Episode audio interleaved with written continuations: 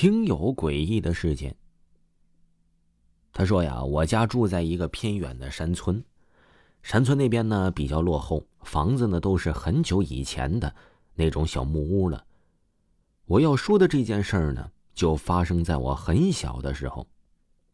我们的村子不大，也就零零散散的四十几户的人家，而我家呀，在离村子中心有点偏的地方。我家下面旁边也零散的有几户人家。那时候呢，我们都是天不亮就要早早的起床走路去上学，学校呢在另一个村子，走路过去呢得需要一个多小时。那天我如往常一样，天还没有亮就起来去上学了。从我家下去就要经过下面的几户人家，每家都隔着十多米，而且呢旁边的都有许多的树木和草丛。我如以往一样，借着还没褪去的月光，在小道上走着。那时候还比较落后，新出的手机呢就是老人机，还没有出平板手机呢。就连手电筒都是带着那种一大坨电池的，可能啊你们都没见过，所以我们去上学的时候都是摸着黑去的。在经过我家下面第二户人家的时候，我就感觉到了阵阵的凉意。这户人家呢已经很久都没人住了，他们一家都搬去了城里，房子也就交给了家里的兄长帮忙照看。虽说是照看吧，但是人家也有自己的房子，所以也就没怎么搭理。门前门后的也都长满了杂草。村里的老人们也都说了，没人住的房子呢，也就没有了烟火气，就会有那种东西来住。每次经过那里，我就总有一种提心吊胆的感觉，就是尽量不朝那边看，害怕看到不该看到的东西。可是呢，人总是越强调自己的事儿啊，就越控制不住。那天呢，我就瞟了一眼，我顿时浑身就起了鸡皮疙瘩。平时紧紧关着的窗户，居然是开着的，门也是虚掩着。从那里望去，里面漆黑一片。我当时脑子就想着，不要看，不要看，然后跑了出去，就跑到了村口的水塘边，跟我们村一起上学的小伙伴就汇合了。到了那里，我才松了一口气。他们看我是跑过来的，还脸色惨白，就问我怎么了。小孩子总是藏不住事情的，我就立马和他们说了那件事他们听了之后啊，也都一个个脸色泛白。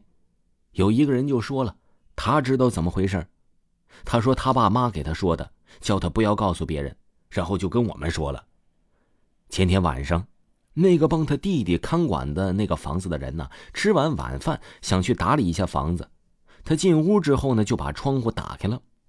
我们那边呢，进屋啊都是需要打开窗户的，不然屋里会很暗。然后正当他打开窗户的那一瞬间吧，看到了一条暗红色的蛇，正趴在了他的脚底下。他吓得猛地跑到了一边，然后看到了另一幕让他头皮发麻的事儿。他吓得仿佛整个人都不能动了一样，滴答滴答滴答的。卧室的门口不知道什么时候出现了一双艳红艳红的高跟鞋，在自己走路，滴答滴答。下一瞬间，这高跟鞋踩上了凳子，爬到了窗户上。看到这一幕啊，他吓得猛地窜出门去，一路上跌倒好几次。他跑去了，找了我们村会看风水的一个老人。到那个时候，他的腿都是一抖一抖的。随后啊，那老人就去看了一眼那房子，交代那个人说：“那个屋子呀，不能再去了。你这几天呢，在家哪儿也别去，你呀，惹上事儿，惹上大事儿了。”后来我们上学回来，看到那房子门口窗户也都贴了老人画的符纸，窗户还是开着的，门还是虚掩着，仿佛没人敢进去过。我上学呢，也都是快速跑着通过那里的。四五年之后，那房子也塌了，成为了一片废墟了，也没人收拾，一切的东西仿佛都掩埋在了下面。那家人也从没回来过。听到这儿，就有人问了：我那时候为什么不跑回家呢？哎，告诉各位听友一下啊，因为呢，我是留守儿童，父母呢都去打工了，所以呢，就仅剩下我一个人了。后来呢，这件事儿啊，也就不了了之了。大家呀，找完那个人之后呢，也就被解决了。听众朋友，本集播讲完毕。如果呢没有听够这个专辑的话呢，可以听一听新出的《维华讲民间鬼故事》第二部，是这一部剧升级的版本。喜欢的朋友在账号的第一个就可以听到本部专辑了。喜欢的朋友可以去听一听。咱们下期再见。